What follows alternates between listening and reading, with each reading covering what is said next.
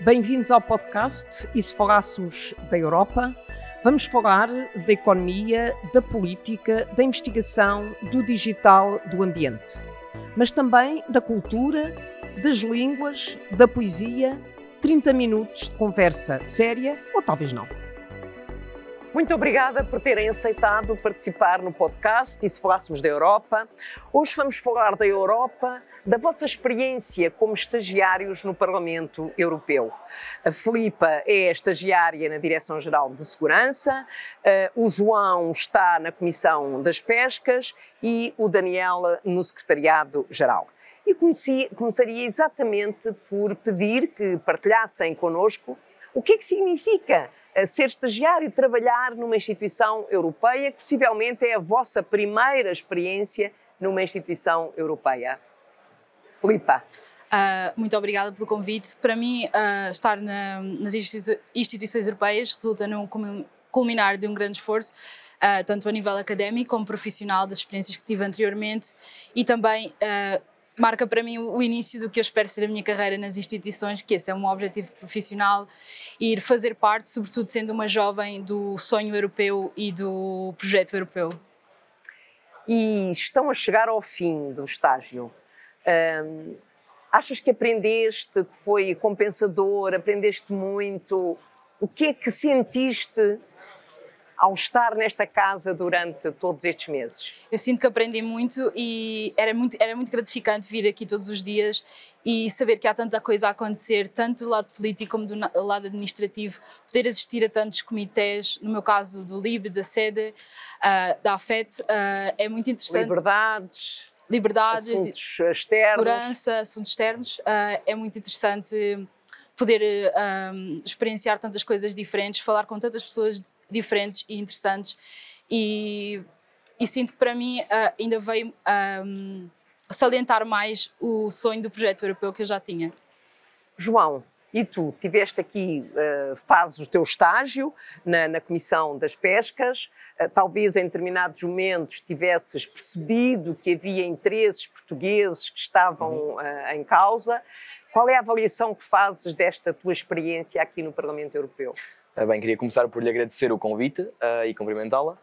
Um, e eu acho que posso reiterar tudo o que a Filipa disse. De facto, esta experiência foi incrível. Eu acho que não há nenhum estagiário que não termine este estágio uh, sentindo-se extremamente gratificante, uh, sentindo-se gratificante por, por esta experiência e eu sinto-me exatamente dessa maneira. Foi uma experiência incrível que eu não trocaria por nada. Uh, e de facto, estar na Comissão de Pescas foi muito interessante, um, não só por perceber os interesses de Portugal e os interesses de cada Estado-membro, mas também por perceber aquilo que é feito na Comissão de Pescas, porque eu antes de entrar eu achava que a Comissão de Pescas ia focar-se muito uh, em cotas, porque era aquilo que realmente eu mais ouvia falar, uh, e fiquei uh, surpreendido pela quantidade de coisas que nós falamos na Comissão de Pescas. pronto, eu também trabalhei com a Comissão de Envi, que é de Ambiente, e com a DGMAR da Comissão, que é de Assuntos Marítimos, e de facto nós focámos em coisas durante estes 5 meses que eu estive aqui, completamente diferentes daquilo de cotas. Aliás, nunca tivemos um único assunto a falar de cotas, o que foi incrível. Nós falámos, por exemplo, da descarbonização do setor das pescas, falámos, por exemplo, da aquacultura e das pescas nas zonas rurais, Falamos, por exemplo, o último comitê que tivemos foi até sobre a rotulagem de produtos vegan e vegetarianos que imitavam peixe, ou seja, coisas que eu não pensava trabalhar, que eu nunca, nunca pensava um, uh, ver, ver especialistas a falar sobre isso, e achei fantástico. E, portanto, foi uma experiência mais enriquecedora do que aquilo que eu estava realmente a contar, pela qual estou extremamente grato. E quando, um, quando está numa reunião da Comissão de Pescas e se ouve os deputados a falarem, intervirem, negociarem, um, nunca nunca te interrogaste uh, como é que aquele deputado ou aquela deputada conjuga o interesse nacional com o interesse europeu? Sim, isso... Como é que olhavas para essa realidade? Sim, isso é bastante, bastante interessante, por acaso, depois também eh, percebi mais esse contacto não só pela, pelas, pelas intervenções nos, nas reuniões, nos comitês, eh, mas até por algum contacto que tinha com esse eurodeputado depois, de forma particular, que ia ter com ele, porque me interessava pelo trabalho.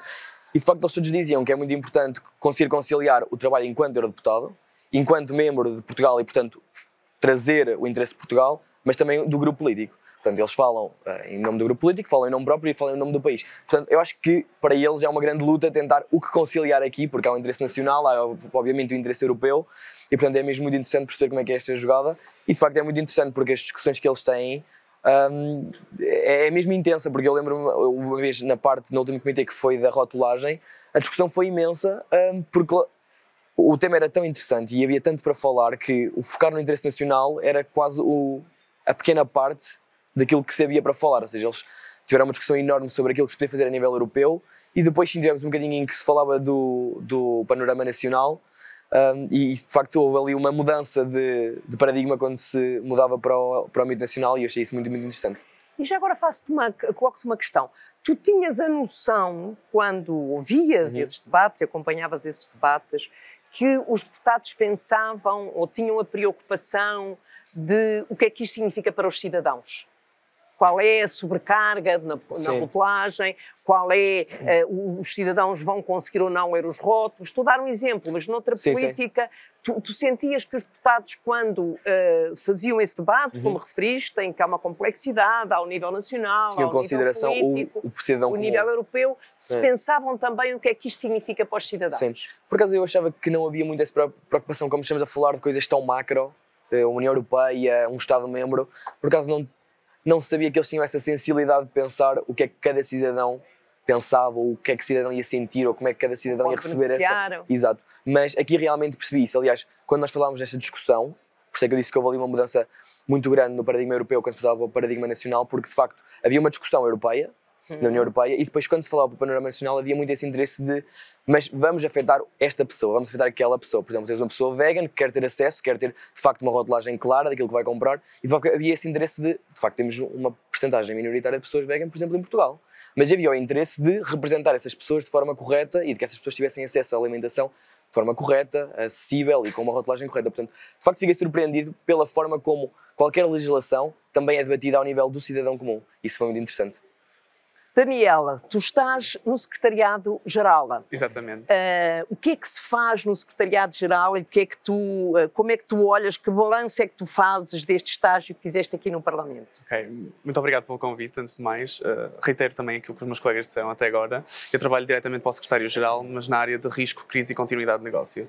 Portanto, o meu trabalho vai muito ao encontro da definição da política de risco do Parlamento, da definição de planos de continuidade de negócio, de gestão de crise, um, e tem sido bastante gratificante perceber que há um cuidado extremo, não só por parte da administração, mas também por parte dos grupos políticos, para manter uh, o trabalho e manter a atividade do Parlamento em todas as circunstâncias. E é isso que eu tenho percebido, é isso que tenho, andado a trabalhar com a minha equipa.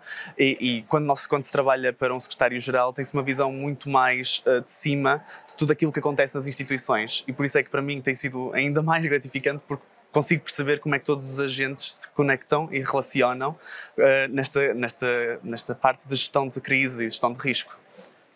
Sim, senhora. Agora vamos passar para um outro tema que nos preocupa particularmente. Nós estamos a quatro meses das eleições europeias e ouvimos dizer sempre que os jovens participam pouco nas eleições europeias. Nas últimas eleições, em 2019, apenas 42% dos novos eleitores jovens, novos eleitores, portanto jovens, votaram e, portanto, eu gostava agora de ver, eh, de ter um bocadinho a, a vossa sensação, o que é que se pode fazer e como é que o voto e porque é que o voto é importante para os jovens. Eu acho que aqui o João já foi muito claro quando disse que ficou impressionado porque percebia que apesar de quando estava a legislar com uma pequena minoria havia a preocupação sempre o que é que isto significa para os cidadãos, eu agora ponho a questão mais global, ou seja, o que é que significa para os jovens a importância de votarem nas eleições uh, europeias?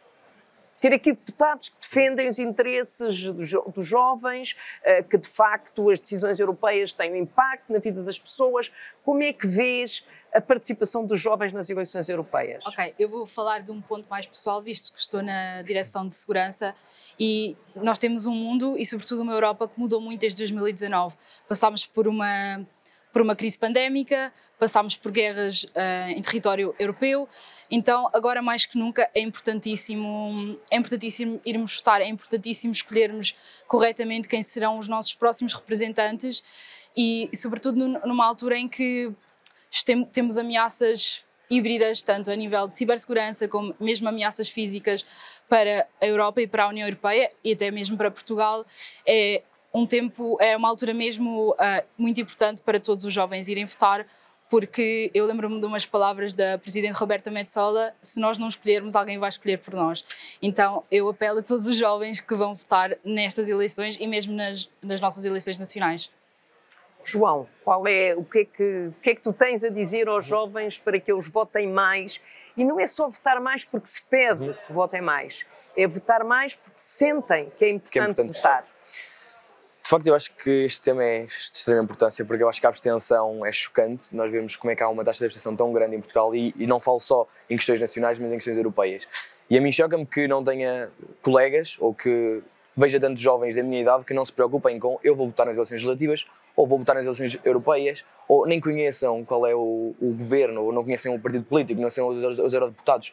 Eu acho que é chocante, de facto, nós termos uma falta de interesse geral uh, de grandes comunidades para com as eleições. O que é que eu podia dizer aos jovens para votar? Eu acho que se os jovens tivessem a noção daquilo que nós já falámos, de que 70%, cerca de 70% da legislação nacional uh, é influenciada por diretrizes europeias, eu acho que isso conseguia demover muitos jovens a de facto irem às urnas uh, em junho. E também nas, em março, agora nas, nas nossas eleições legislativas.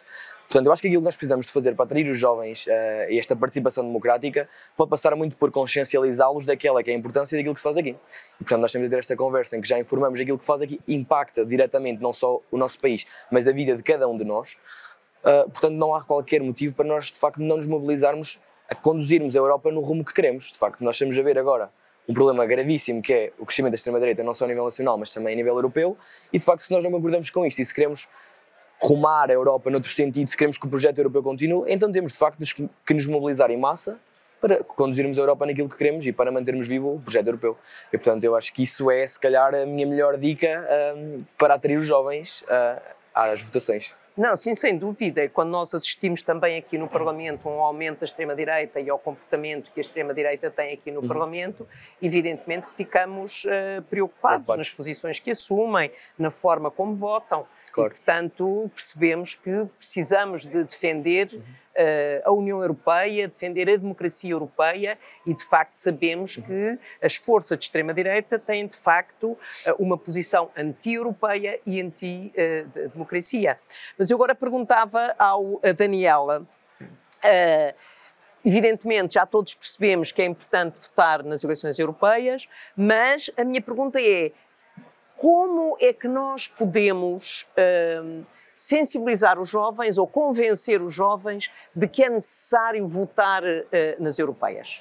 Vocês têm uma experiência aqui, Exatamente. no Parlamento Europeu, assistiram ao cotidiano, Exatamente. ao dia a dia uh, uh, do Parlamento Europeu. Evidentemente, eu acho que nunca vos passaria para a cabeça não votar Sim. nas eleições europeias. Sim. Sim. Mas nem todos os jovens têm, eu diria até o privilégio que vocês tiveram em estarem aqui durante, fazer aqui um estágio no Parlamento Europeu. certamente. Nós estamos numa espécie de bolha porque percebemos o dia a dia e percebemos quais, qual é o verdadeiro impacto daquilo que se trata aqui no cotidiano. A verdade é que a maior parte dos jovens não tem este privilégio e é importante que nós, eh, como indivíduos, também passemos a mensagem, tanto com a nossa família, com os nossos amigos, a quem nos é mais próximo, porque isso é bastante importante. E uh, também é pelo word of mouth que se fala hoje em dia que se vai mais além, não é? No nosso círculo. Claro que nós podemos usar os nossos próprios meios, mas eu acho que o associativismo é muito importante. O facto de nós eh, avocarmos pela, pela, pela Europa e e darmos a perceber que aqueles movimentos de mais extrema-direita que vemos a surgir na Europa são anti-Europa e que a nossa infraestrutura, por exemplo, portuguesa, é muito cofinanciada e foi muito cofinanciada até agora por fundos europeus. Eu acho que isto é necessário. É necessário que os jovens tenham uma perspectiva e votem, não só votar, mas votar em consciência, percebendo que tem um impacto direto não só no presente deles, teve também no futuro, mas mais importante ainda terá terá também tipo, no futuro que eles vão ter na sua vida e no seu cotidiano. Portanto, não é só, lá está, dirigirem-se às urnas e votarem, se calhar em protesto, mas sim perceberem o que é que cada partido advoca e votarem em consciência, que eu acho que isso é o mais importante. E depois perceberem e tentarem procurar também por eles mesmos, porque a informação é agora está ao clique de qualquer um, votar, perceberem quais, quais foram os fundos, por exemplo, na sua região, que, quais foram as iniciativas que foram cofinanciadas pela Europa. E vão ainda perceber melhor qual é a importância de uma Europa mais coesa, mais unida e mais, uh, mais igualitária. Não é? Eu costumo dizer que um jovem uh, que faz o Erasmus, que faz o programa Erasmus, faz Erasmus porque existe a União Europeia e porque existe o programa Erasmus. Mas se calhar nenhum jovem, ou pelo menos muito poucos dos jovens que fazem Erasmus, pensam, olha que bom, estou a fazer o programa Erasmus porque o programa existe, a União Europeia existe, etc. Portanto, sim, não sim. há de facto este pensamento. Eu costumo dar este, dar este exemplo frequentemente. Mas ainda tinha uma questão para a Filipa, uma questão mais concreta, ou seja, se eu agora lhe perguntasse hum, dê o exemplo de uma iniciativa que se possa fazer, a pergunta é para os três, uma iniciativa que se possa fazer em Portugal e que uh, os jovens possam perceber a importância da União Europeia. Porque aqui o Daniel dizia, e de facto é verdade, quando nós vamos na rua, muitas das escolas, uh, muitas da, das estradas, de infraestruturas portuárias, infraestruturas de investigação, uh, universidades, infraestruturas culturais, foram financiadas por fundos europeus. A gente vê lá as estrelinhas e sabe que foram financiadas por fundos europeus.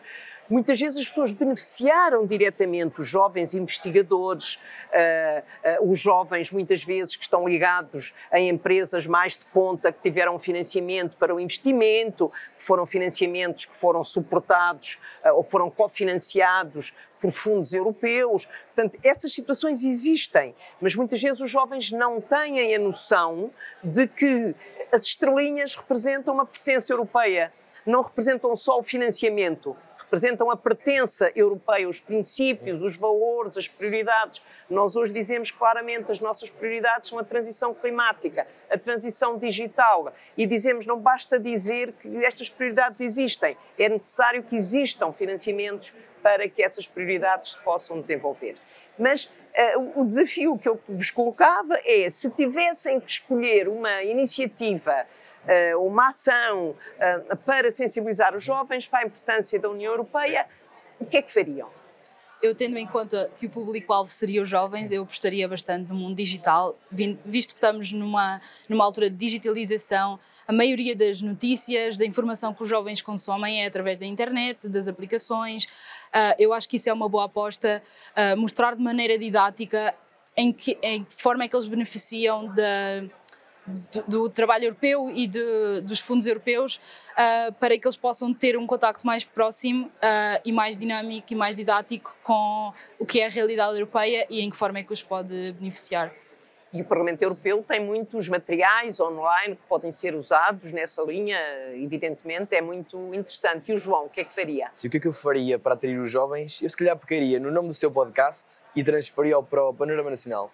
Eu diria, e que tal? E se falássemos da Europa nas escolas, nas universidades? Eu falo, por exemplo, por mim, eu passei, estudei 12 anos no ensino secundário, até fazer o ensino secundário, estudei 5 anos até fazer mestrado e não falei uma única vez da Europa. Por exemplo, tive a conexão com a Europa quando me associei a organizações juvenis, a juventudes partidárias. Fora isso, não tinha qualquer conexão à Europa. Por exemplo, a forma como eu soube dos estágios Schumann, dos estágios do Blue Book, dos estágios do Conselho, foi porque eu me associei a, associações e organizações e de facto tive contacto a falar com outros jovens, a falar com uh, outras pessoas. Porque de facto na escola não há contacto com a Europa, não há contacto com aquilo que é feito aqui, portanto. À exceção dos alunos que fazem Erasmus. Oh, sim, também, exato. E agora Erasmus mais, sim, sim, que é todos os níveis. Eu, eu já dizia os Erasmus que é, é muito redutora. Ou seja, a Europa faz tanto por nós que se calhar os Erasmus é uma coisa hoje em dia redutora porque as pessoas quase nem associam à Europa. Portanto, eu falava em fazer algo mais do que isso. Por exemplo, quem não tem um background ou quem não faz um percurso académico relacionado em estudos europeus, em relações internacionais, de até direito, quiçá, uh, não tem esse contacto. Mas, por exemplo, há imensos jovens, a maior parte dos meus colegas não fez esse, esse percurso, portanto, não tem contacto com a Europa. Portanto, eu diria, e que tal, e se falássemos da Europa nas escolas, nas universidades, acho que se calhar começávamos a atrair mais jovens para aquilo que é a Europa, para aquilo que é feito dentro da Europa, e se calhar termos uma maior adesão nas eleições europeias. E o Daniel, qual é a sugestão que tem para nos dar? Não, os pontos dos meus colegas são de facto corretos e eu reitero tudo aquilo que, aquilo que eles disseram. E esta iniciativa em si é já um avanço e, é, e já estamos a sensibilizar as pessoas que estão a ver este podcast. Agora, a questão é: os jovens, por exemplo, que hoje começam a votar, estão a sair do 12 ano em Portugal e não tiveram ainda a oportunidade, provavelmente, de fazer Erasmus, portanto, nem esse primeiro contacto têm. Agora, com Erasmus, mais já inclui Exatamente, mas ainda é uma porcentagem muito redutora. Muito A questão é, esses jovens também já não se lembram do que é que é ter mobilidade entre países, do que é que não é ter mobilidade entre países, por exemplo, não poder ir à Espanha sem um passaporte, não poder ir a qualquer país fazer férias ou etc. Portanto, é importante sensibilizá-los para que isso é uma coisa que não está garantida, não é? Que a nossa Europa de hoje em dia permite-nos, mas é algo que pode não vir a estar garantido no futuro. Portanto, eu destaco uma iniciativa do Parlamento Europeu, que é o website do que é que a Europa fez por mim, é, em que nós podemos uh, escrever o, o, a nossa região e ver todos, todos os projetos que foram cofinanciados pela Europa e perceber realmente o impacto que, que a Europa tem na nossa região e no nosso dia a dia. Portanto, eu destacaria este projeto, mas tudo aquilo que os meus colegas disseram é também muito válido. Já temos aqui três projetos muito, três três projetos muito uh, interessantes. Eu tenho uma questão final, que é, o João já o referiu, que tinha tido conhecimento dos estágios do Parlamento Europeu através das associações com as quais trabalha, e um, ehm, a Filipa e o Daniel, como é que souberam que este programa de estágios existia? É assim, eu uh, reitero um bocado o que o João disse, porque eu, apesar de ter estudado Relações Internacionais durante o meu percurso académico, eu nunca ouvi falar uh, durante as aulas eu nunca ouvi falar sobre os, os estágios Schumann, os estágios Blue Book. Foi um bocado também por contacto com outros colegas, através de outras experiências que tive, através de estágios e mesmo a nível de trabalho e também por interesse próprio, porque já sabia desde que comecei o meu percurso académico que gostaria de trabalhar nas instituições, então foi um bocado por procura como estamos todos à distância de um clique, como trabalhar nas instituições e claro que, visto que agora as instituições e a União Europeia estão também em grande parte no digital, é muito fácil também ter acesso a este, a este tipo de informação e foi aí que despertou a minha, a minha curiosidade. Exatamente agora está aberto um novo período de candidatura a estágios para a Comissão Europeia, os chamados estágios Blue Book, Uh, e de facto a representação da Comissão Europeia em Portugal tem feito uma divulgação enorme no Twitter, no Facebook e noutras redes sociais para que as pessoas saibam que estes estágios existem. Eu acho que às vezes também há um bocadinho um receio de sair uh, do país e de fazer um estágio e cair nesta casa e como é que nós nos sentimos um no meio de uma casa com esta dimensão. Mas a vossa experiência foi positiva. Imagino que os primeiros dias foram mais difíceis, mas depois entraram. Sim, sim, é muito fácil. Eu acho que é muito fácil entrar aqui na bolha gostar, apaixonar-se e querer ficar, sem dúvida. sem dúvida. E o Daniel, como é que soube do estágio? Bem, eu quando soube do estágio foi numa pequena ação de sensibilização na minha faculdade, eh, na Universidade Católica. Na altura estávamos, eu trabalhei no Banco de Portugal, portanto não, não, não, não me candidatei logo aos estágios, depois fui fazer mestrado e fiz mestrado fora de Portugal. Quando terminei o mestrado, o mestrado eu tinha uma, uma oferta de trabalho numa empresa de software no país em que eu estava a estudar, em Dublin.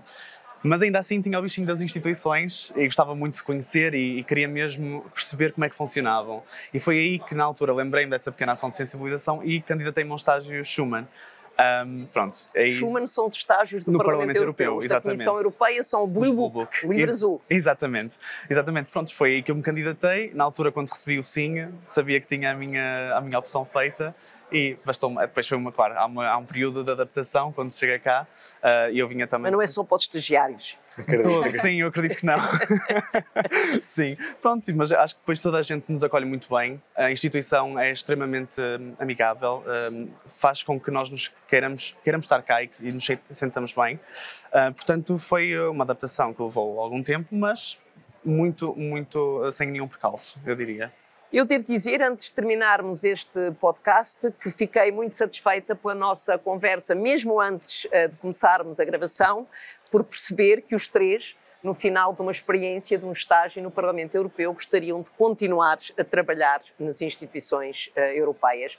E isso é muito importante, evidentemente, do ponto de vista individual e da satisfação pessoal, imagino, também tenho essa experiência, também trabalhei muitos anos nas instituições europeias, uh, mas também há um interesse nacional, ou seja, há um interesse do país Sim. em que haja portugueses que estão nas instituições europeias e vocês três podem ser três desses portugueses que continuarão uma carreira nas instituições europeias. Muito obrigada. Muito obrigada. Obrigada. Até a próxima.